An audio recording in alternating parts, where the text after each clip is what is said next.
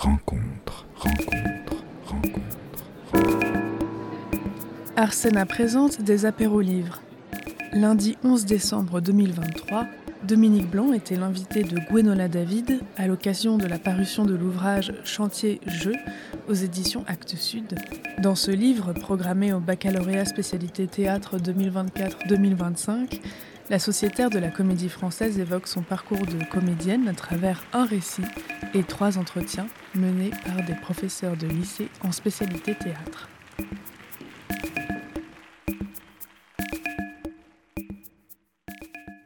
Bonsoir à toutes et à toutes, euh, bienvenue pour cet apéro livre. Nous recevons ce soir Dominique Blanc pour Chantier Jeu, publié aux éditions Actes Sud dans la collection Le Temps du théâtre. Bonjour Dominique Blanc. Bonsoir. Cet ouvrage paraît alors que votre parcours est au programme du bac, spécialité théâtre durant deux années. C'est en effet la première fois en 2023 que euh, la spécialité théâtre des classes de terminale propose d'étudier ce qu'est le travail d'acteur et c'est votre parcours euh, qui euh, a été choisi. Commençons par le début parce que quand on reçoit cette nouvelle, quelle est la réaction? Quelle fut Comment avez-vous accueilli ce choix? La réaction, la toute première réaction, c'est que j'ai cru à une blague, franchement.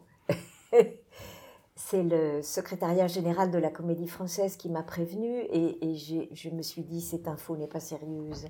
C'est une fake news, donc euh, je l'ai oubliée très vite. Et puis euh, ça s'est avéré vrai.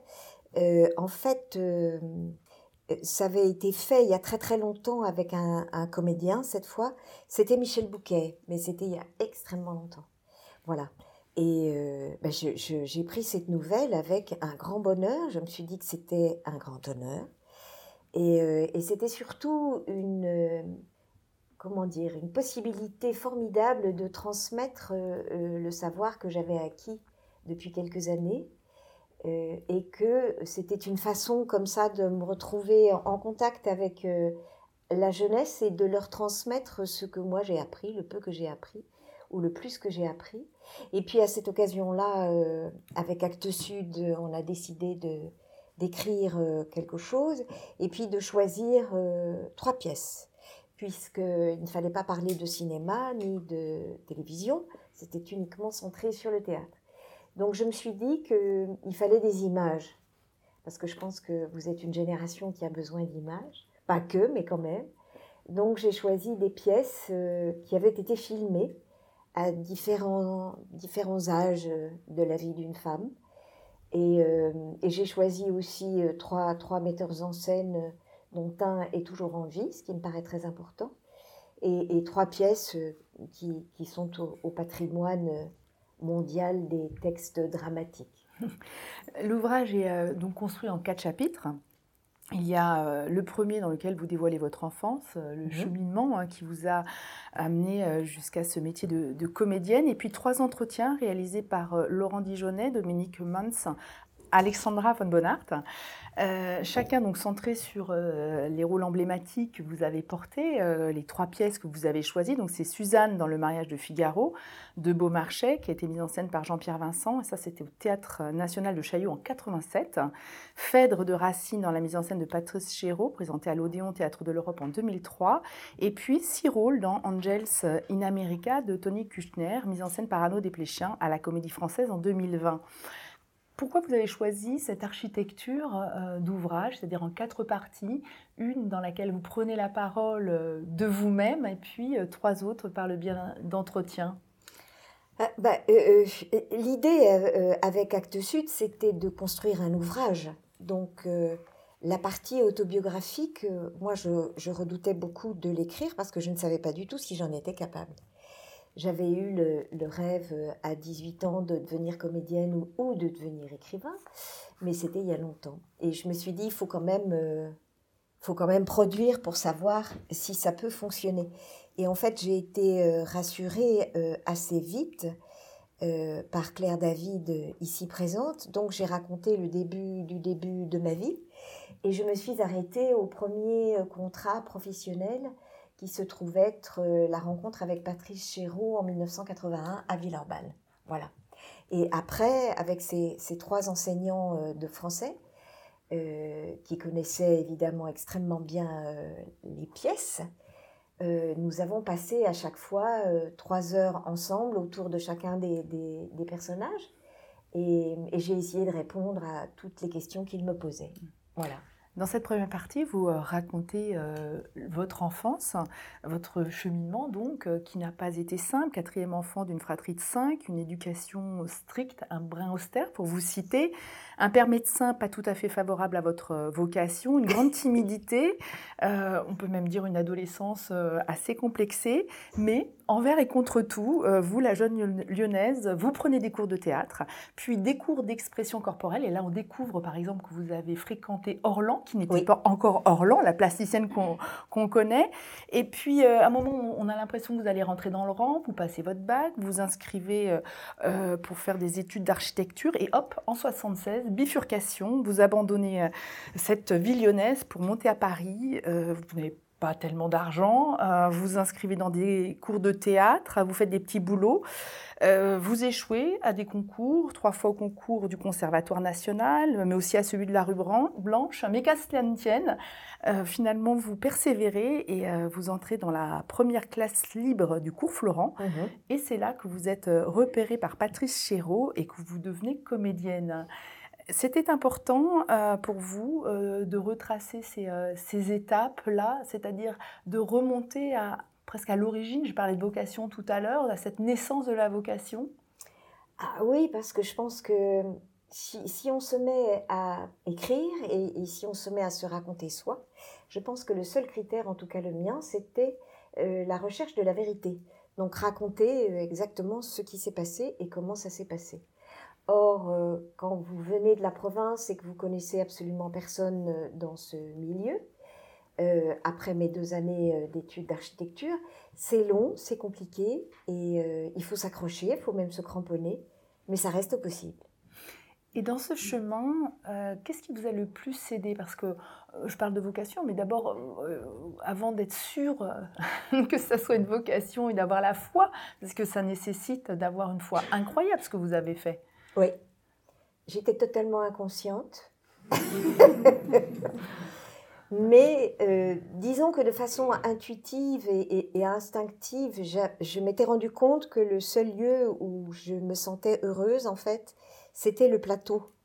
Et euh, donc il fallait parvenir à, retrouver cette, cette joie euh, et cette euphorie de, de, pouvoir jouer et en même temps de recevoir et en même temps de, de donner. Donc quand je revois le chemin parcouru, euh, je, me dis que ça n'a pas été euh, simple, ça n'a pas été facile, mais, mais je ne pense pas qu'on devienne comédien ou comédienne en, en, deux temps, trois mouvements. voyez mm. Parfois, dans les médias, on nous raconte qu'une jeune fille rencontrée dans un café devient une star de cinéma en six mois et demi. Euh, oui, pourquoi pas, mais je pense qu'il y a d'autres chemins possibles, que c'est un métier qui est extrêmement compliqué, que le métier de comédienne est certainement encore plus dur que celui de comédien. Et, euh, donc, il ne faut, pas, il faut pas lâcher. Et mon message, c'était surtout, enfin, il est surtout, de jamais renoncer à ses rêves. Parce qu'il y a cette joie, c'est euh, ce que vous racontez à propos d'un spectacle. Euh, en étant en 1964, votre mère euh, vous emmène au Théâtre national populaire, vous découvrez la mise en scène de Tartuffe par Roger Planchon et vous dites, mais les acteurs ont l'air tellement heureux, il y a cette joie, c'était vraiment retrouver cette, cet état de, grâce qui, vous a motivé? Oui, parce que bon, j'étais petite, donc je ne me rendais pas vraiment compte, je pense, de, de la pièce, mais il y avait sur scène une espèce d'ivresse, de joie et de partage qui faisait que on avait envie de monter sur le plateau, quoi. Voilà. Et c'était cette, euh, c'était cette joie que je voulais euh, retrouver euh, par la suite. Dans ces temps de cheminement, où donc les épreuves parfois sont de plus en plus ardues, qu'est-ce qui vous a le plus aidé à, tenir finalement, à croire en vous? Il y, a, quelques personnes qui m'ont beaucoup aidé. Euh, mon frère aîné m'avait vu dans un atelier que j'avais fait euh, au cours euh, François Florent. J'avais monté une pièce qui s'appelait Les Dactylos avec un ami. Il était venu voir cet atelier. Il avait appelé mes parents. Il avait dit quand même, vous devriez monter à Paris parce que je pense qu'elle a quelque chose. voilà. Et, et il ne s'est évidemment pas trompé, mais cette confiance qu'il a eue euh, à me voir et à considérer mon travail est quelque chose qui m'a beaucoup encouragée. Et euh, encouragée pendant des années parce qu'il y a aussi des moments où on est un peu déprimé, on n'a pas de travail, on se demande ce qu'on va faire, ce qu'on va devenir. Et je dois dire qu'à chaque fois, je l'appelais et à chaque fois, j'avais cette même réponse et cette même confiance. Donc pour moi, c'était déterminant. Après, sur la route, il y a eu euh, évidemment François Florent qui a été très, très important euh, parce qu'il m'a dit euh, Écoute, tu passes tous les concours, de toute façon, tu vas tous les rater, mais il faut qu'on voit ta gueule. Bon, c'était un bon argument. Et puis l'autre personne qui m'a aussi choisi et, et, beaucoup éclairé, c'est Pierre Roman. et Pierre Roman était professeur de la classe libre euh, il a dirigé ensuite l'école de théâtre de Nanterre, je pense que vous avez dû en entendre parler. Et euh, il était metteur en scène, il était comédien, j'ai joué avec lui aussi dans une mise en scène d'Antoine Vitesse. Et quand j'ai rencontré Pierre, j'ai vraiment rencontré euh, quelqu'un qui venait d'un théâtre qui me faisait rêver. C'était la rencontre avec Patrice Chéreau qui a, suivi ensuite. Mais c'est vrai que quand je passais des, auditions pour le théâtre de boulevard, par exemple, à Paris, je me rendais bien compte que j'étais pas, comment dire, euh, j'étais pas dans les codes, quoi. J'étais pas comme il fallait. Donc, euh, il y avait des rendez-vous aussi de cinéma, il y avait aussi des rendez-vous de, pour des tournages de télévision, etc. Et puis, ça ne marchait jamais. Donc, euh, moi, j'étais passablement découragée, mais en même temps, je ne sais pas, j'avais cette espèce de, oui, une force inconsciente qu'on a quand on, quand on est très jeune et, qu'on a envie de, quelque chose et qu'on sent intuitivement que c'est vers cet endroit-là qu'il faut aller. Euh, j'ai eu la chance aussi, euh, enfant, d'être euh, abonnée au théâtre par le lycée et par l'école. Donc j'ai vu des pièces classiques, par exemple au théâtre des Célestins à Lyon. J'ai même vu la comédie française. Mais bon, c'était pas forcément quelque chose qui me faisait rêver à l'époque. Et puis après, euh, quand je me suis retrouvée au lycée, j'ai vu des mises en scène de Marcel Maréchal au théâtre du 8e. Et quand je suis allée au TNP, j'ai vu un spectacle de Patrice Chéreau, j'avais à ce moment-là 15-16 ans, je pense. Euh, c'était Massacre à Paris, qui sera bien évidemment la genèse du film euh, La Reine Margot, puisque c'est entre autres l'histoire du massacre de la Saint-Barthélemy. Donc j'avais j'avais un imaginaire, si vous voulez, qui était très, euh, très riche de, toutes ces représentations que je voyais. J'allais au cinéma aussi, mais j'y allais en compagnie du même frère. D'ailleurs, j'en ai trois, mais c'était toujours le même. Lui, allait beaucoup au cinéma et il aimait beaucoup aller voir des films de guerre. Donc je voyais beaucoup de films de guerre. Et j'ai compris assez tôt que la place des femmes dans le cinéma était compliquée. Donc c'était pas forcément quelque chose qui me faisait rêver en fait. Mm. Je, c'est pareil, là c'était intuitif aussi, mais je me disais, bon, j'ai l'impression qu'il n'y a pas quantité de rôle là-dedans. Et, euh, et, dans le théâtre, il y avait une chose euh, profondément physique, euh, un partage et un échange que, je, que j'appréciais énormément je ne sais plus, je crois que je raconte dans le livre, euh, que quand j'étais en quatrième ou troisième, euh, était venu dans le lycée Marcel Maréchal avec un acteur que, que j'aime énormément, qui n'est plus là malheureusement, qui s'appelait Bernard Ballet. Euh, je me rappelle qu'ils étaient, assis sur le bureau du prof et, ils nous avaient raconté fin de partie de Beckett qui jouait à ce moment-là. Et c'était extraordinaire parce que c'était tout d'un coup l'univers du rêve qui venait à nous. Ces, personnes étaient là, on pouvait poser toutes les questions. On avait assisté évidemment à la représentation et je, trouvais ça franchement euh, merveilleux. Dans cette première partie où vous euh, relatez votre euh, parcours, vos premières années, vous expliquez donc les différentes étapes, euh, les joies qui vous ont accueilli, les, la, quête que vous aviez, également les épreuves que vous avez dû passer. mentionnons peut-être cette épreuve physique très douloureuse, la scarlatine que vous avez quand vous ah avez 11 ans, qui est une douleur physique très très forte. Le fait de raconter ce parcours avec ses échecs, avec ses douleurs, avec ses joies. C'est aussi parce que, comme vous l'écrivez un peu plus tard, tout part de l'intérieur et que finalement cet intérieur, il est aussi pétri des failles ah qu'on a traversées. Bien sûr, oui. Je pense que les failles, les accidents, les échecs, les refus, c'est ce qui nous façonne et, c'est ce qui nous fabrique aussi. Et ce sont des choses auxquelles on, peut avoir recours quand on travaille certains rôles ou certains euh, personnages. Mais c'est vrai que quand tout d'un coup, à 11 ans, on vous dit faut rester couché euh, plus de deux mois, euh, le sport c'est interdit, et tout d'un coup, on se retrouve à la maison couché dans une certaine solitude, c'est au, milieu de l'enfance, c'est quelque chose qui vous, ben oui, qui vous atteint.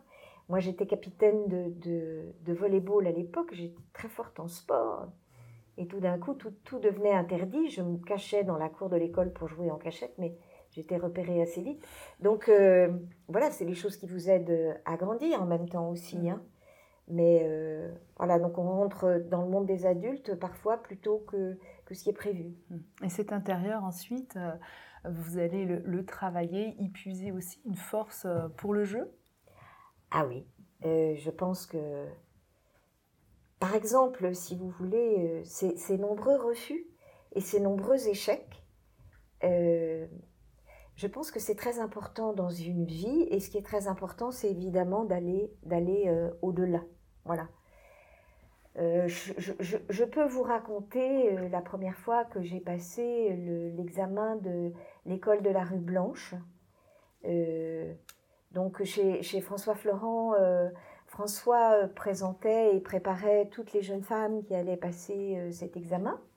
Et donc le dimanche soir, la veille de, des épreuves, il faisait passer tout le monde comme ça. Donc il y avait une kyrielle de jeunes filles qui défilaient et c'était Ruy Blas, la scène imposée. Et peut-être vous connaissez euh, cette pièce, non? Peut-être oui, oui. Euh, et donc c'était euh, la, reine qui est cachée derrière le rideau, qui se retourne et qui dit merci, vous avez bien fait de leur parler ainsi. Donc le dimanche soir, je me rappelle très bien que c'était un peu surréaliste en même temps il y avait 20 euh, ou 30 jeunes filles qui arrivaient et qui disaient merci, enfin pas tout en même temps, mais les unes après les autres. Et à chaque fois, euh, Florent donnait un conseil, une anecdote, quelque chose. C'était un remarquable pédagogue. Et, je pense que si je suis là aujourd'hui, je, je, lui dois aussi énormément. Voilà, et donc on était, on était prête. Donc moi, je m'étais fait prêter une paire de chaussures qui était un petit peu trop grande. J'avais une robe en velours bleu marine qui était aussi un petit peu trop grande, donc je pense que je ressemblais pas mal à la femme de Popeye, vous voyez, Olive. C'était assez catastrophique quand j'y pense. Mais bon, à l'époque, j'étais persuadée que j'étais la plus belle des reines, évidemment, et la meilleure euh, à tout point de vue. Et euh, donc, on démarrait de dos et, on se retournait et on disait merci, vous avez bien fait de leur parler ainsi. Et euh, quand je me suis retournée et que j'ai fait mes 180 degrés avec mes chaussures qui étaient trop grandes, j'étais quand même tout à fait dans le personnage et dans la situation dramatique. Et donc j'ai dit merci, vous avez bien fait de leur parler ainsi. Et j'ai entendu merci.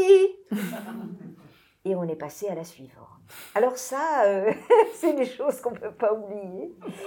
Euh, et je me suis dit, bon, bah, j'y retournerai plus jamais, c'est fini, j'abandonne tout, euh, etc. Et puis, dans ces cas-là, ce qui est merveilleux, c'est que bah, on se retrouve, toutes celles qui ont raté, avec tous ceux qui ont raté. Et puis, le cours était dans l'île Saint-Louis, donc il y a quand même des endroits plus vilains que ça. Donc, on se retrouvait tous sous le pont Marie. on allait boire des verres, fumer des cigarettes, et on se disait que bon, on n'avait pas été pris, mais que de toute façon, l'année prochaine, on recommencerait. Et on recommençait. Et oui, c'est des épisodes euh, assez euh, incroyables, mais c'est un métier qui est aussi terriblement mystérieux. Euh, on peut réussir comme ça très vite par rapport à un physique, par rapport à des réseaux, par rapport à la chance aussi, évidemment. Parce que la chance existe, il hein, faut le dire. Mais, mais pas que. Je veux dire, si, si, si on fait tout un, tout un parcours et, et, tout un chemin, bon, bah, il y a plein d'éléments, mais je pense que la chance et le travail jouent énormément. Et d'ailleurs, euh, ça ne vous a pas empêché d'être l'une des comédiennes, je pense, les plus récompensées, moliérisées. Euh, euh, vous avez trois pages de prix dans dans l'ouvrage. Et la chance a joué aussi un rôle important, puisque, comme je le disais tout à l'heure, vous avez été repérée lors de la présentation du spectacle de sortie par un jeune homme qui s'appelait Patrice Chéreau et qui vous propose une aventure absolument incroyable, c'est-à-dire de rejoindre l'énorme troupe qu'il a constituée euh, pour monter Peer Gynt d'Ibsen. Ça sera au Théâtre National Populaire en plus. Voilà, en 1981. Donc vous fréquentez Maria Cazaret, Gérard Dessart, Nadia Strancard, Didier Sand. je ne donne pas toute la distribution. Euh, mais de cette expérience-là, que vous reste-t-il aujourd'hui? Puisqu'on a l'impression que c'est un moment absolument fondateur aussi pour votre parcours Ah oui, oui. Mais si vous voulez, ça a été mon, mon apprentissage euh, majuscule. C'est-à-dire que j'ai demandé très vite à Chéreau euh, si je pouvais assister à tout le travail et à toutes les répétitions, ce qu'il m'a confirmé. J'ai même pas pensé de demander aux comédiens, mais a priori, ça leur posait pas de problème non plus. Et donc, euh, c'était 20 à 25 comédiens qui étaient les meilleurs de ces années-là. Hein. C'était la fin des années 70 euh, donc c'était 81, juste avant que Mitterrand ne soit élu. Et euh, de voir ces gens euh, répéter, de, voir Chéreau diriger une scène et la recommencer des heures entières jusqu'à ce qu'il obtienne ce qu'il veut, c'était probablement pour moi la plus belle des formations. Donc en fait, au conservatoire ou à la rue Blanche, que je, rêvais de réussir, euh, je rêvais de réussir ces écoles parce qu'en fait, je venais d'une famille nombreuse et je m'étais raconté que euh, j'allais rentrer dans une troupe ou euh, j'allais rentrer dans un groupe, en tout cas. Soit le conservatoire, soit la rue Blanche. Le TNS, je, ne l'ai jamais présenté. Mais c'était le rêve que j'avais à cette époque-là, d'avoir de, d'avoir comme ça des cours qui soient avec d'autres en même temps que, que, que moi et d'apprendre avec des professeurs émérites euh, comment jouer la comédie et comment construire un personnage.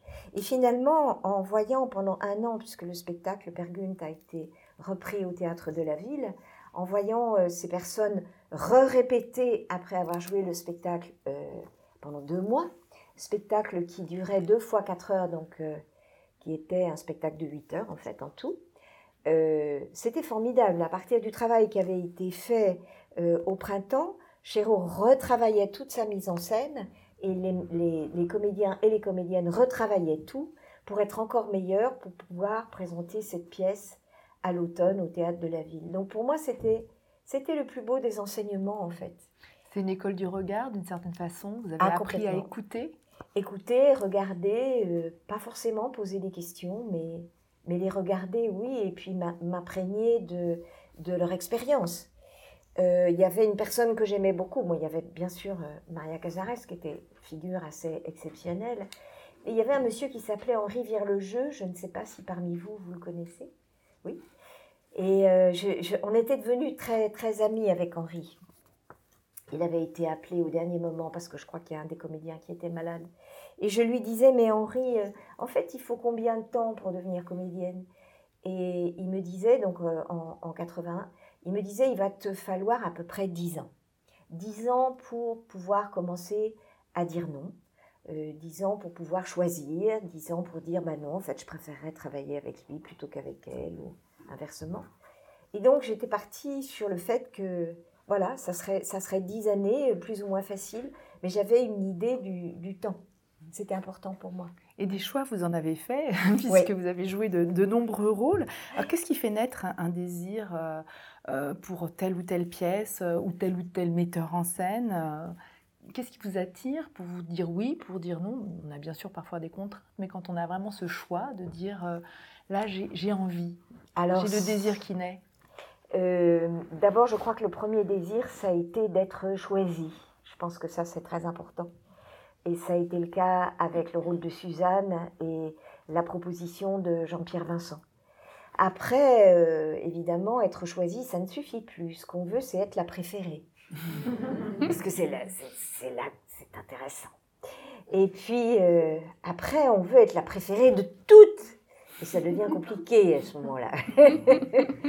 Mais je crois que c'est surtout ça, c'est le fait d'être choisi, d'être euh, désigné et de se dire, bon, c'est quand même à moi qu'on confie cette responsabilité.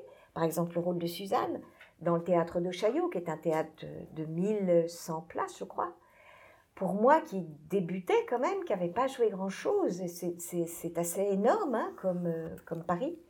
Euh, donc tout d'un coup, on dit oui, mais on dit oui euh, la peur au ventre parce qu'on se dit mais, mais comment vais-je y arriver? Il va falloir parler très fort, il va falloir construire cette Suzanne que je ne connais pas avec que des comédiens que je ne connais pas. C'était c'était vraiment l'inconnu. et il a fallu toute la force et toute la, la diplomatie et la gentillesse de, Jean-Pierre Vincent pour que j'arrive à croire euh, à ce rêve. Et j'y ai cru assez vite. Vous parlez de responsabilité. Comment vous définiriez cette responsabilité que vous ressentez? Ah, Je pense que quand on vous confie un rôle, pour moi, c'est comme si on me confie un être humain. Alors, homme ou femme, hein, puisque j'ai eu la chance de jouer des hommes aussi. Euh, c'est un être humain, donc je, vais euh, d'abord apprendre à le découvrir, et puis je vais apprendre à l'aimer et je vais ensuite euh, le défendre sur scène ou au cinéma ou à la télévision. Euh, mais je vais certainement essayer d'être l'avocate et, la meilleure possible de, ce personnage, quel que soit son trajet, quels que soient ses écueils et ses échecs et, sa vie. mais c'est ce que je, vais chercher à, être.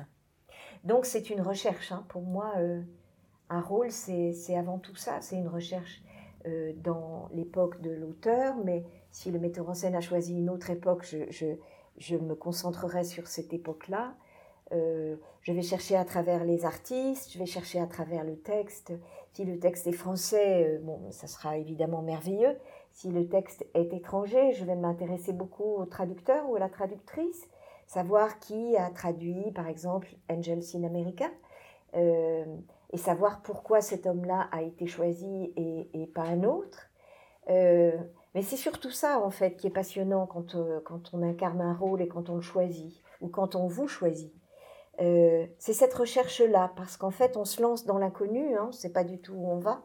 Le, metteur en scène, évidemment, peut vous parler beaucoup, parfois peu, parfois pas. Mais disons que ce qui est intéressant, c'est quand ces deux recherches convergent, c'est-à-dire à la fois euh, la recherche de la mise en scène et la vôtre, pour que le personnage soit une construction euh, à plusieurs mains finalement, et que ça ne soit pas uniquement euh, moi, avec mon ego, ce que je pense, ce que je ressens, c'est ce que je voudrais faire. Ça, ça me paraît pauvre et, pas très intéressant. Vous lisez beaucoup avant de vous lancer dans un rôle. Il y a un travail de documentation. Vous, rencontrez des gens. Euh, par exemple, vous racontez dans l'ouvrage que vous avez rencontré euh, plusieurs personnes qui ont des accents différents pour les six rôles de Angels in America. toute cette phase de documentation, de ressources, c'est pour nourrir votre imaginaire, pour nourrir le rêve du personnage que ah vous allez euh, interpréter Oui, c'est pour nourrir le rêve et puis c'est pour être au plus près de la vérité. Vérité qui va évidemment euh, changer de soir en soir et suivant, euh, et suivant le, le public aussi. mais s'approcher le plus possible du vrai et de l'authentique, oui, ça me paraît essentiel. Ouais. Dans euh, le livre, vous expliquez d'ailleurs que Jean-Pierre Vincent vous propose le rôle de Suzanne, alors que vous, vous attendez pas du tout à ça. Vous pensez qu'il vient vous voir pour vous proposer le rôle de la comtesse. Et ce qui est intéressant, c'est que euh, finalement, il vous a obligé, d'une certaine façon, à aller, euh, il vous a obligé à aller là où vous ne pensiez pas aller. c'est ça que vous attendez d'un metteur en scène? Ah bah oui, je pense qu'à ce moment-là, merci beaucoup pour cet effet spécial. je crois qu'à ce moment-là, euh, en fait, je, rêvais de personnages très dramatiques. Je ne sais pas pourquoi d'ailleurs, mais enfin c'était comme ça. Donc, euh, je, connaissais bien l'opéra. Et euh, j'avais beaucoup aimé les diverses interprétations du rôle de la comtesse. Et je me voyais sur scène dans des choses très dramatiques il ne me voyait pas du tout comme ça. Donc, il m'a dit, écoutez, non, je vous rencontre pour Suzanne. Et, je l'ai rencontrée d'ailleurs à la Comédie Française, dans le bureau de l'administrateur, ce qui était assez drôle, des années après. Et euh, il m'a dit, non, non, c'est Suzanne, et, vous allez voir, je, je, pense que le rôle est plus intéressant. Évidemment, il avait raison. puisque ça n'est pas le mariage de Figaro, c'est vraiment le mariage de Suzanne. C'est évident. Et euh, on devrait d'ailleurs débaptiser Mais, hein euh, Militons, militons. Mais euh, ça a été tout à fait le point de vue de, Jean-Pierre Vincent euh, qui m'a expliqué et qu'il a expliqué à toute la distribution. C'est que pour lui, et c'était donc en 86-87, pour lui, c'était les femmes qui, qui, qui, menaient la danse. quoi. Et on en a beaucoup parlé avec nos enseignants français, dont Alexandra qui est ici présente. Et effectivement, Suzanne va se battre pour que son mariage ait lieu. Euh, la modernité de la chose, c'est aussi le droit de cuissage, euh, et qui existe aussi euh, encore beaucoup dans nos sociétés contemporaines. Je pense que là-dessus, on est tous d'accord. Et par exemple, par rapport à cette scène où Suzanne se retrouve en face du comte, pour Jean-Pierre Vincent, il était extrêmement important qu'il y ait un vrai danger physique et que Suzanne se sente vraiment menacée. Parce qu'effectivement, les aristocrates à cette époque-là euh, passaient avant le, mari et, se servaient euh, du corps des servantes pour leur propre plaisir. Donc euh, c'était une mise en scène qui était quand même révolutionnaire, ça veut rien dire, mais c'était, très en avance sur son époque. Et ça a été filmé formidablement bien par un réalisateur qui s'appelle Pierre Badel. Et je, me disais que pour les classes de terminale en spécialité théâtre, c'était important aussi de revoir euh, cette pièce, bon, qui certes dure un certain temps, mais c'est aussi la veille de la Révolution française, c'est aussi des, un texte et un auteur français euh, assez exceptionnel. Donc euh, voilà, je, pensais que c'était une bonne, un bon début. Vous parliez, Dominique Blanc, de l'imaginaire euh, que vous nourrissez euh, par des lectures, des rencontres, etc. Euh, c'est aussi parce que ça vous ouvre un espace de créativité que, que vous recherchez avec les metteurs en scène? Ah oui, oui, la créativité et puis, et puis l'invention. Tout d'un coup, vous êtes avec un metteur en scène avec lequel vous vous sentez tout à fait en confiance, par exemple. Et, et à partir de là, vous êtes entièrement libre vous proposez des choses, il prend, il prend pas, le partenaire prend ou ne prend pas, et inversement, et tout se fait comme ça, euh, dans la plus grande des spontanéités. Ça, c'est vraiment l'idéal. Quand ça se passe comme ça, c'est l'idéal. C'est ce que vous racontez par exemple avec euh, Patrice Chéreau.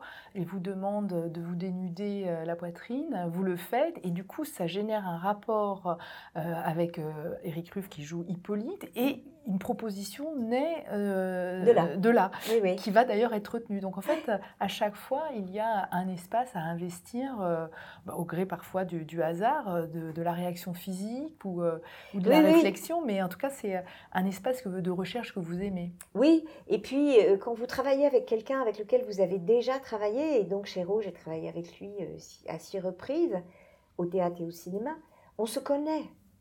Euh, on se connaît, donc on s'observe. Euh, je suis son travail, il suit le mien, mais pas qu'avec moi, bien évidemment. Il y a toute une, famille chez Roux, il y a toute une fratrie chez Roux, on va dire, une planète chez Roux.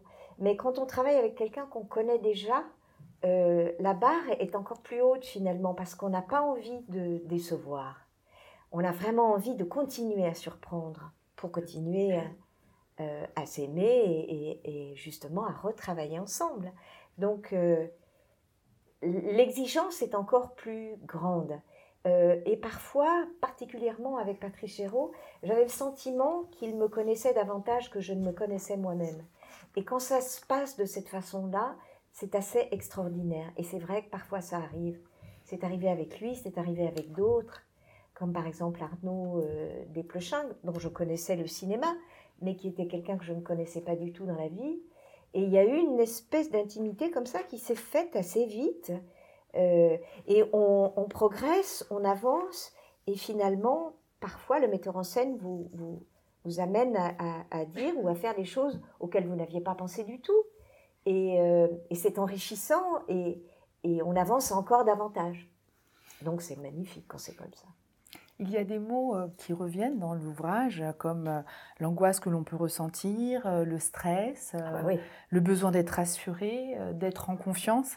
C'est ça qui donne la liberté quand on travaille avec un metteur en scène qui sait vous donner confiance, comme vous venez de le décrire oui, ben, le stress, euh, d'abord le stress fait partie de la vie, mais au-delà du stress, ce qui est très important, c'est le trac.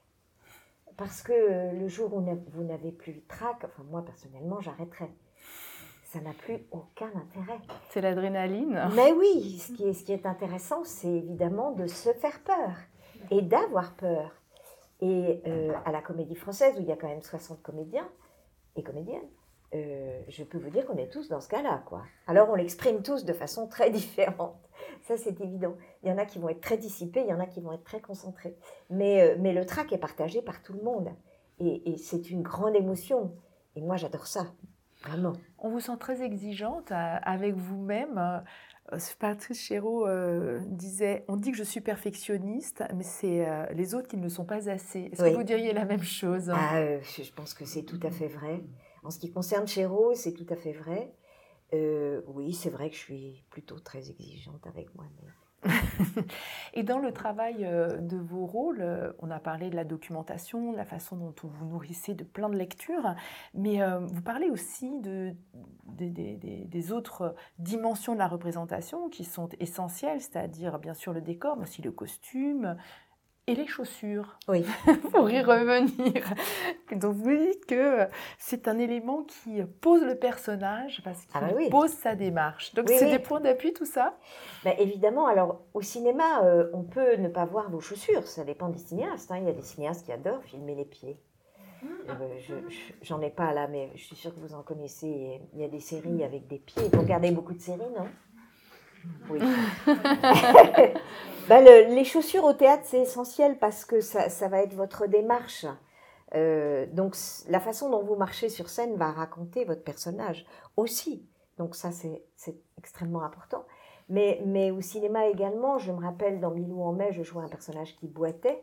Et donc c'était très important pour moi que j'ai un talon, euh, un escarpin, mais avec un talon qui a une certaine hauteur pour qu'on voit ce personnage boiter. Mm. Si j'avais eu des chaussures plates, ça n'était pas du tout la même chose. Ça, ça permet de, de s'intéresser à, à tous les domaines, hein, mais euh, que ce soit cinéma, télé ou théâtre. Donc vous jouez aussi avec euh, le texte, bien sûr, euh, avec euh, les, vos partenaires, mais aussi avec euh, bah, ce, que, ce que le costume que vous portez renvoie. Donc avec toutes ces dimensions de la représentation, tout, tout ça est intégré dans, dans votre recherche de jeu et d'authenticité, comme vous le dites. Euh, bah, et oui, j'ai cette chance-là. Euh, Eric Ruff m'a demandé de rentrer à la Comédie Française euh, donc il y a sept ans. Et euh, je lui ai dit, est-ce que tu te rends bien compte de ce que tu fais? Il m'a dit, pourquoi? Je lui ai dit, tu es en train de, de faire entrer à la Comédie Française une femme de 60 ans. Est-ce que ça n'est pas un peu audacieux? Et il a éclaté de rire et il m'a dit, si, ça l'est, et j'en suis ravie. Et euh, au français, j'ai beaucoup appris parce que quand vous vous retrouvez dans une bande, parce que c'est une bande, cette troupe de 60 personnes, en fait, euh, il y a tous les âges, il y a toutes les écoles de théâtre possibles, il y a tous les jeux possibles, il y a des gens qui vont être très narcissiques, d'autres pas du tout, d'autres beaucoup moins. Euh, et au fond, on est au cœur, on est au cœur du théâtre avec cette comédie. Et euh, je n'ai pas cessé de travailler et je n'ai pas cessé de répéter. Et c'est, et c'est merveilleux parce qu'en fait, vous jouez tout le temps. Vous jouez l'après-midi parce que vous répétez, vous jouez le soir parce que vous avez une représentation. Donc en fait, vous jouez tout le temps, bah, pratiquement 24 heures sur 24. Je ne sais pas le temps que je pourrais tenir physiquement parce que c'est assez intense, mais, mais c'est tout à fait euh, extraordinaire d'être au cœur de la machine finalement. Avec aussi tous ces corps de métier euh, qui sont Pareil. magnifiquement représentés, Oui. puisque euh, les décors, euh, les fabriques, les ateliers de costumes, il y a une vraie tradition. euh. Ah oui, oui, par exemple, à la Comédie Française, il y a un très grand atelier de costumes, mais il y a deux dames merveilleuses qui sont pour s'occuper uniquement du repassage des manches et des cols. Ce sont deux petites dames qui sont là depuis des années. Quand je rentre dans leur atelier, elles ont des objets que j'ai jamais vus. On se demande qu'est-ce que c'est. Et en fait, c'est des espèces de petites Jeannettes, ou je sais pas quels sont les, les mots pour euh, euh, ces objets très précisément. Mais elles, ce qu'elles font, elles ne font que ça. Donc c'est incroyable qu'au XXIe siècle, au cœur de Paris, on ait des choses comme ça, quoi. Les ateliers de, de décor, c'est pareil, c'est à Suresnes. Euh, le maquillage, bah, le maquillage va commencer, on va commencer à travailler le maquillage et la coiffure très vite au moment des répétitions. Donc, si vous voulez, c'est des espèces d'énormes machines comme ça à créer et à inventer des spectacles qui sont passionnantes parce que toutes les questions sont autorisées. Les réponses viennent ou ne viennent pas, mais il y a de la recherche. Nous avons parlé, euh, Dominique Blanc, de la façon dont on rentre euh, dans un rôle en questionnant l'intimité d'un personnage, en puisant aussi certainement dans son intimité. Et quand on enchaîne les rôles, on sort des rôles aussi. Comment ça se passe ce moment où finalement on, quitte un personnage avec lequel on ah. a cheminé euh, parfois plusieurs mois, voire plusieurs années? Alors, quitter un rôle avant la comédie française, euh, un rôle au cinéma comme euh, à la télévision ou au théâtre, euh, pour moi, c'était toujours très triste. J'avais vraiment l'impression que je perdais une amie, en fait. Donc, il y avait quelques jours comme ça de déprime qui n'étaient pas terribles. Mais à la comédie française, vous n'avez pas le temps, parce que, en fait, c'est quand même la seule troupe au monde, depuis 1680, qui pratique encore l'alternance. ce qui veut dire que sur une semaine, il n'y a jamais, euh, un soir sur l'autre, ce sont toujours d'autres distributions, d'autres pièces. Le week-end, on joue le samedi à 14h, on joue à 20h30. Le dimanche, on joue à 14h, on joue à 20h30. On joue aussi au Vieux Colombier, on joue aussi au Studio Théâtre, donc euh, c'est absolument insensé. Et c'est vraiment, c'est une des raisons pour lesquelles Patrice Chéreau ne voulait pas mettre en scène à la Comédie Française, parce qu'il ne comprenait pas qu'on soit infidèle à un personnage pour en incarner un autre. Mm. Euh, et c'était joli. Donc il n'a jamais fait de mise en scène là-bas. Mais euh, j'ai appris la fidélité avec la comédie française. Vous avez appris aussi cette fidélité dans le temps avec le personnage de Phèdre euh, que ah vous avez incarné avec une telle profondeur, une telle euh, force euh, que euh, voilà moi je, me souviens vous avoir vu c'était on était totalement totalement transportés et c'est un rôle qui est très particulier à porter parce qu'il est aussi très relié à ce qu'on peut vivre intimement comme femme, comme mère, comme, Bien sûr, comme amante. Comme amante ces, ces, contradictions de, de, de, désir. Donc forcément, on se dit que ça, doit, ça laisse des traces. Oui. Euh, oui, ce qui était compliqué surtout pour Phèdre, c'est qu'on a joué pendant cinq mois. Et, et jouer un, rôle tragique comme ça pendant cinq mois, je crois que c'était une des premières fois. C'est assez éprouvant en fait, parce que vous n'avez qu'un seul jour de répit qui est le, lundi. Donc, euh, moi j'avais une, une, existence euh, assez, assez monacale quand même. Je veux dire que euh, après chaque représentation, je n'allais jamais boire de verre. Je mettais mon bonnet de laine euh, enfoncé très profond. Et ma grande joie, c'était de sortir en même temps que le public et d'écouter tout ce que le public disait sur la représentation. Et euh, une fois rentrée chez moi, je, pouvais me détendre un peu, mais dès le lendemain matin, il y avait de nouveau des Italiennes et de nouveau une intimité à avoir avec ce personnage. J'avais euh, à l'époque, mes, mes, enfants étaient petits et euh, ma petite fille qui devait avoir 5 ans euh, me disait, elle supportait pas que je puisse jouer le dimanche à 15h.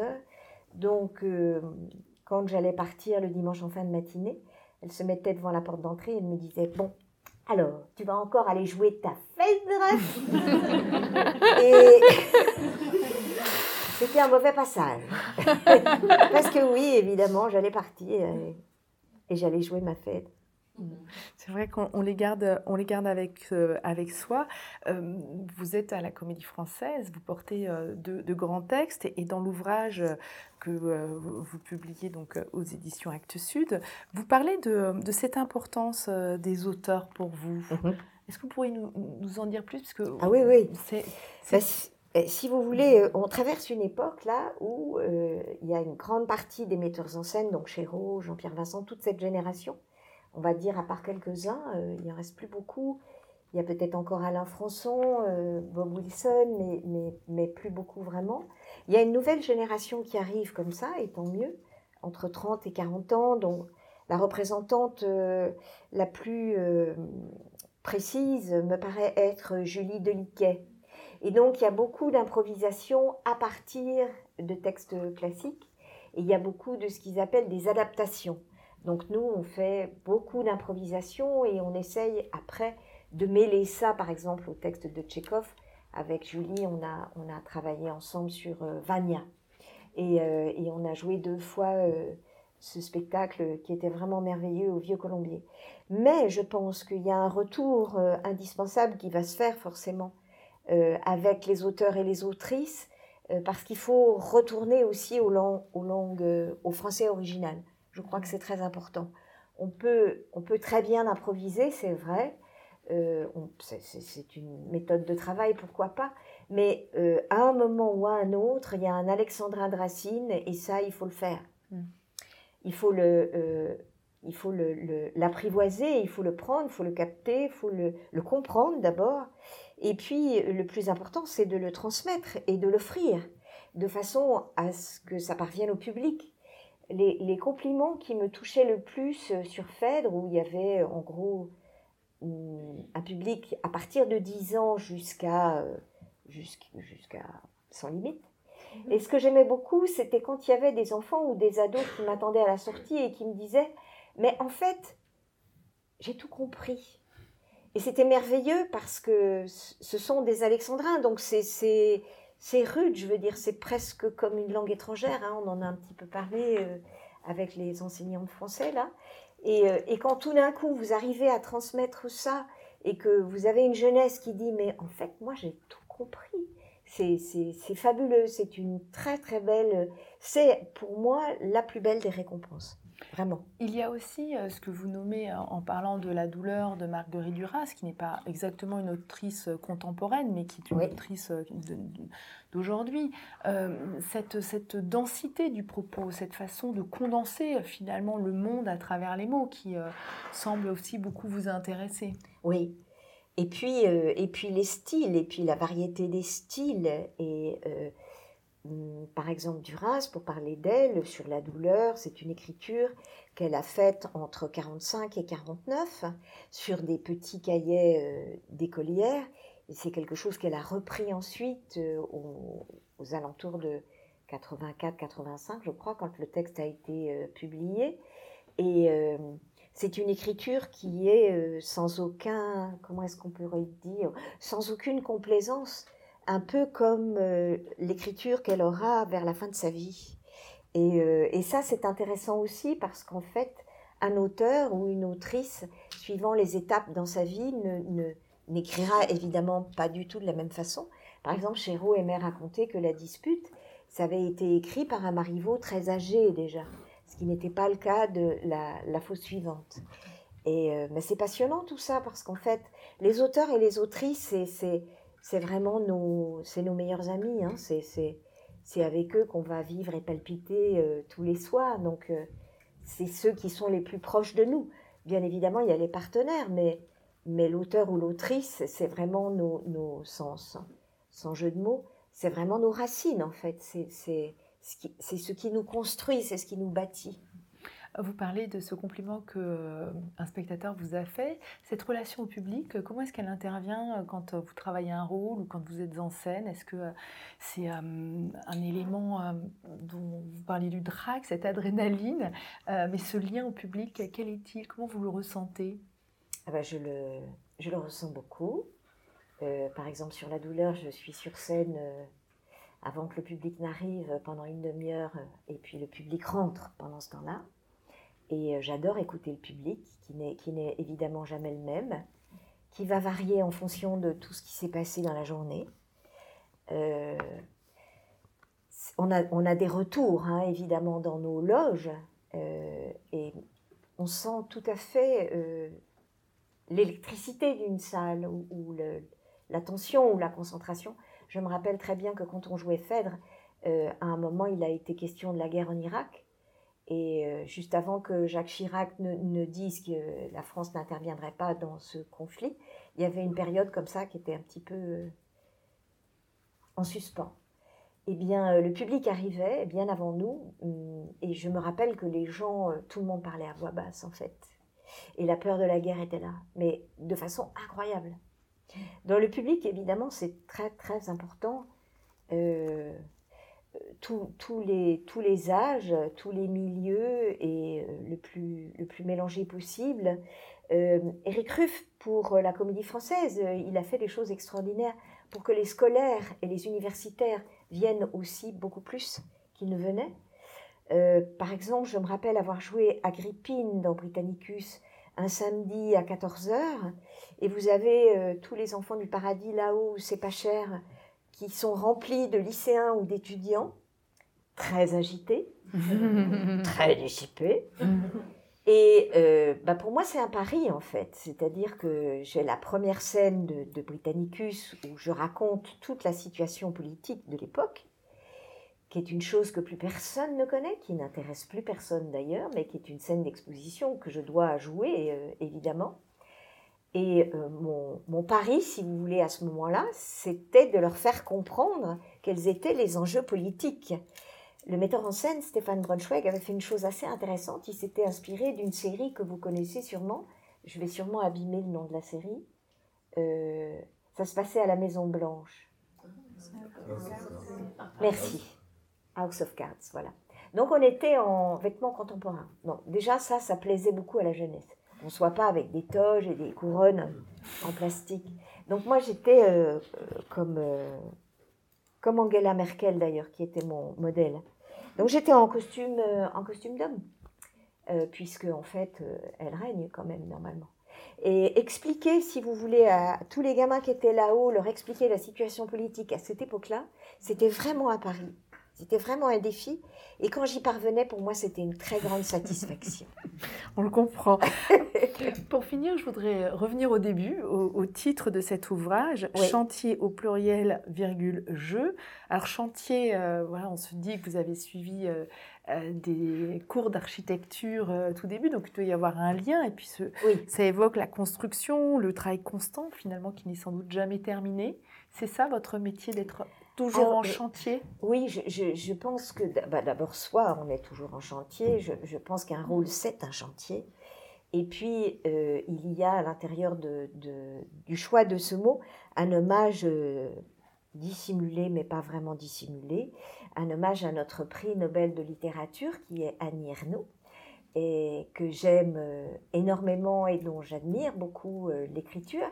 Et Annie, quand on relit euh, comme ça un peu tout ce qu'il a construit et, qu'elle parle de ses différentes phases d'écriture d'ailleurs et de ses différents projets, elle ne dit pas projet, elle dit chantier.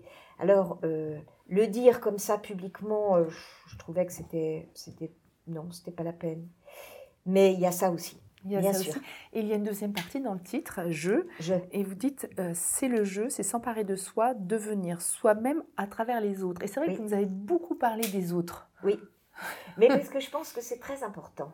Euh, on ne devient pas comédien ou comédienne toute seule, ça n'existe pas. Euh, on devient euh, avec les autres. Quel que soit le plateau, théâtre ou cinéma, de toute façon, il y a les autres et, je pense que toutes les œuvres finissent par être collectives. Et puis le jeu, c'est vrai qu'on a un jeu euh, et que quand on est comédien, on a tendance à nous dire qu'on est très narcissique et très centré sur nous-mêmes, ce qui est probablement vrai aussi, un peu. Mais c'est à travers le jeu, personnellement, que je me suis euh, découverte et connue. Donc c'était important pour moi qu'il y ait ces, ces, deux choses-là. Voilà. C'était une façon aussi de, de, de, rappeler que le jeu, ben, c'est ce, qui, ce qui me tient. Et pour euh, reprendre votre citation de Jean-Pierre Vernant, entre les rives du même et de l'autre, l'homme est un pont. Oui. Donc vous nous avez permis de faire le pont. Voilà. Mais je, je, je, pense que nous, quand on est sur scène, euh, au théâtre particulièrement, euh, on, on, est le pont qui, qui relie euh, aux autres, à travers le personnage, à travers les auteurs, les autrices. Et, et l'idée d'être un pont est une idée qui me plaît beaucoup. Ça peut être une passerelle, ça peut être un petit pont, mais pas forcément un grand pont. mais c'est un pont.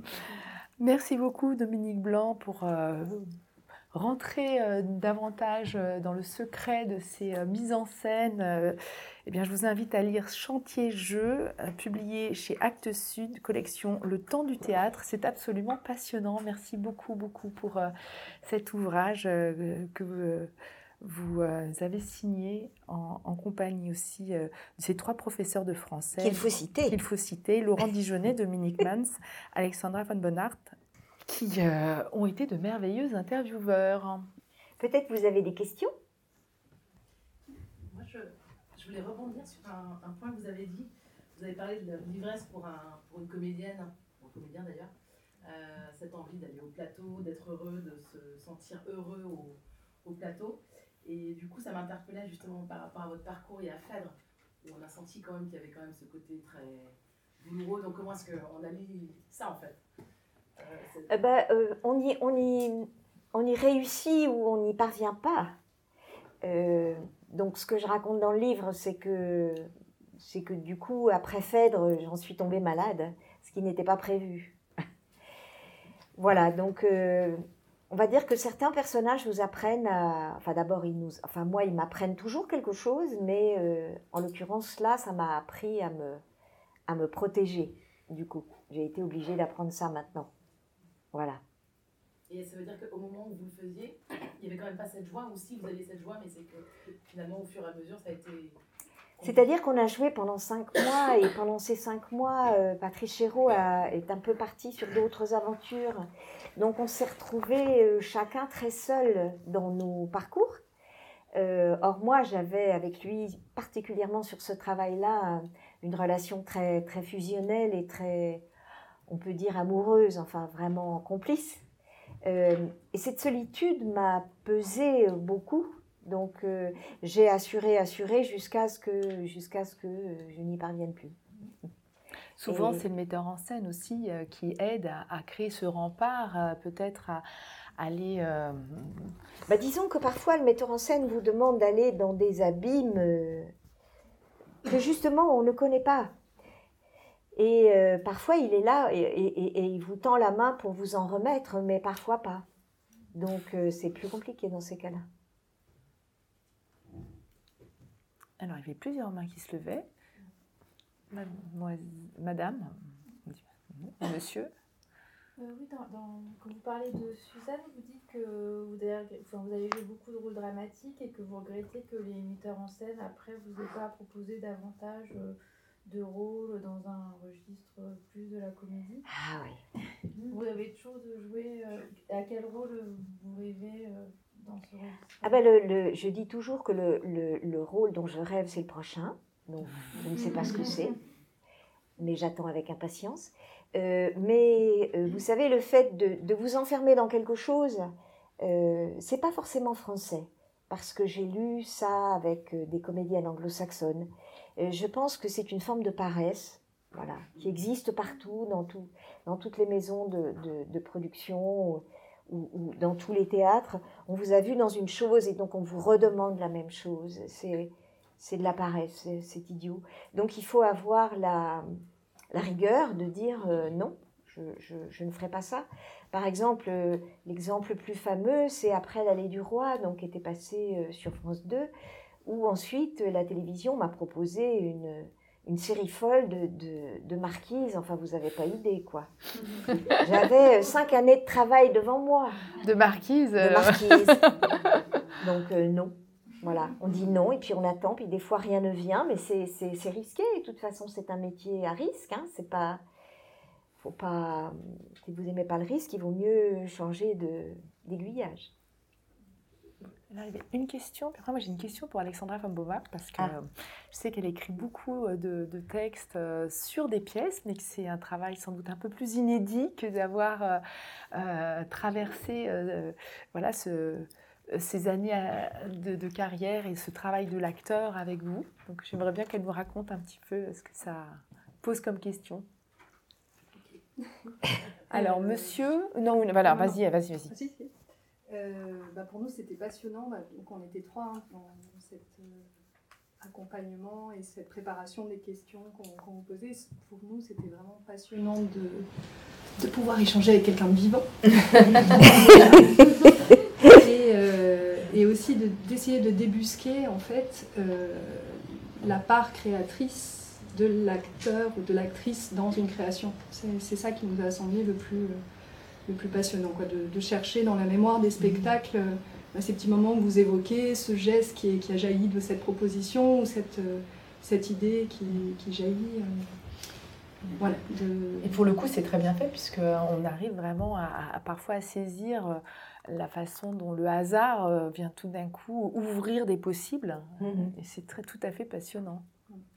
C'est ce qui nous a le plus. euh, Enfin, il y a beaucoup de choses qui nous ont enchantés. cette- dans cette recherche, en fait, de, de ce que vous pouvez apporter à, à la création, ce, ce faisant. c'était- Le hasard qui rebondit sur ce travail de documentation parce que euh, Bien c'est sûr. parce qu'il arrive à raisonner euh, que euh, ça fait sens aussi. Mhm. hein. C'est ça aussi. C'est pas le hasard pur qui euh, interviendrait. Alors, Mademoiselle. Mademoiselle, je... Vous avez rencontré Patrice Chéreau. Quelle a été votre toute première impression euh, de lui? Je l'ai trouvé terriblement séduisant. Mais j'étais pas la seule. Ça, je, ça, je le savais pas. en fait, c'est quelqu'un qui avait un magnétisme euh, et un charisme euh, très fort. Je pense que c'est une chose qu'il dominait et qu'il connaissait.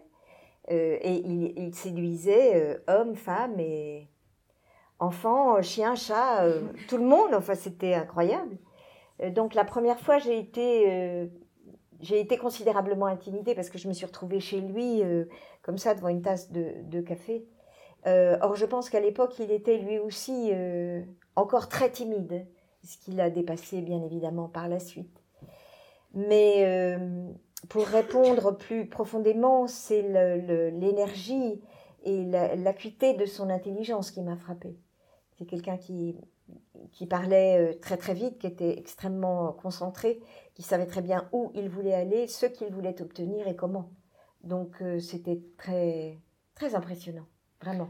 Moi je sortais de nulle part. Enfin j'avais j'avais monté des spectacles avec des copains. euh, on avait fait les costumes et, et on jouait sur des parkings. Donc je veux dire j'avais rien fait quoi. J'avais vu des spectacles hein, quand même. Je, je je sortais pas non plus de de la campagne, mais mais euh, mais j'étais très impressionnée, ouais. Quand vous rencontrez Patrice Chéreau, vous dites avoir été euh, impressionné par euh, son aura, son magnétisme. Euh, comment est-ce que ça jouait aussi dans les répétitions et dans la façon dont il vous a accompagné vers vos, dans vos rôles hein? Ben, ça, dépendait, disons qu'en 81, euh, moi j'essayais de. Je m'appliquais à faire euh, le mieux possible euh, et, le plus fort possible ce qu'il me demandait de faire sur scène. Et, très vite, j'ai vu que c'était quelqu'un qui était très sensible aux propositions et au fait que ben, un comédien, il- c'est pas, je veux dire, il n'est pas les mains ballantes à attendre des ordres, quoi. Il faut absolument qu'il propose, qu'il suggère, qu'il invente. Et ça, j'ai vu tout de suite qu'il adorait ça. Et euh, ceux qui ne comprenaient pas ça, pour eux, c'était compliqué après. Bah, par exemple, il disait toujours aux hommes qu'il était interdit de mettre les mains dans les poches et que quelqu'un qui est sur scène, qui a les mains dans les poches, c'est quelqu'un qui ne sait pas ce qu'il joue. C'est une chose que j'ai toujours remarquée et qui est tout à fait vraie. Et vous verrez, quand vous allez au théâtre, mais même dans les films, quand vous voyez les gens avec des clopes, des verres de whisky ou les mains dans les poches, ils savent pas ce qu'ils jouent, quoi. voilà. C'est lui aussi qui vous a incité à, à lire justement pour les Ah oui, oui, oui, beaucoup, oui, oui. Oui, puis sur la douleur, c'est le choix de la douleur avec ce texte qui est arrivé par euh, euh, Thierry Thionyang avec lequel il travaillait. euh, ça a été merveilleux parce que je, je, je pensais vraiment que je n'allais plus pouvoir euh, jouer la comédie en fait. Donc euh, voilà, il m'a sauvée. Jeune homme, Oui.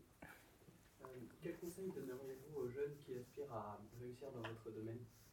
Foncez Ah, je crois qu'on en a un exemple. Hein. Foncer, ne pas se désespérer, s'accrocher. Je pense que c'est. te- Enfin, bon, ça n'a pas changé, ça, mais c'est tellement plus facile pour les garçons.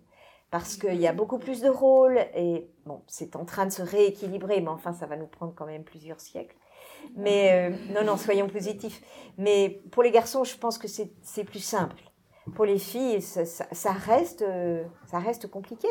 Mais euh, si on a du courage et de la détermination, rien ne peut vous résister. Vous aviez une question? Oui, est-ce que vous êtes euh, déjà lassé de ou c'est quoi votre rapport à ça un peu? Est-ce que vous avez peur de vous lasser? Est-ce que vous avez toujours la flamme? Oh, c'est joli. Oui, oui, j'ai la flamme. J'ai la flamme à fond. Euh, je pense que je- quand je ne l'aurai plus, j'irai probablement fabriquer du fromage de chèvre à la campagne, mais euh, c'est pas près de m'arriver. Non. J'ai l'impression quelque part que ce métier m'a, et je pourrais pas détailler pourquoi, mais pour répondre un peu vite, c'est quand même ce métier qui m'a sauvé la vie quelque part. Donc si vous voulez, euh, l'énergie et le désir sera toujours là. Ça, je le sais. Vous avez travaillé et dans le monde du théâtre et dans le monde du cinéma. Oui. Est-ce qu'il y a une différence marquée entre ces deux mondes et même dans le jeu d'acteur? Oui. Le salaire.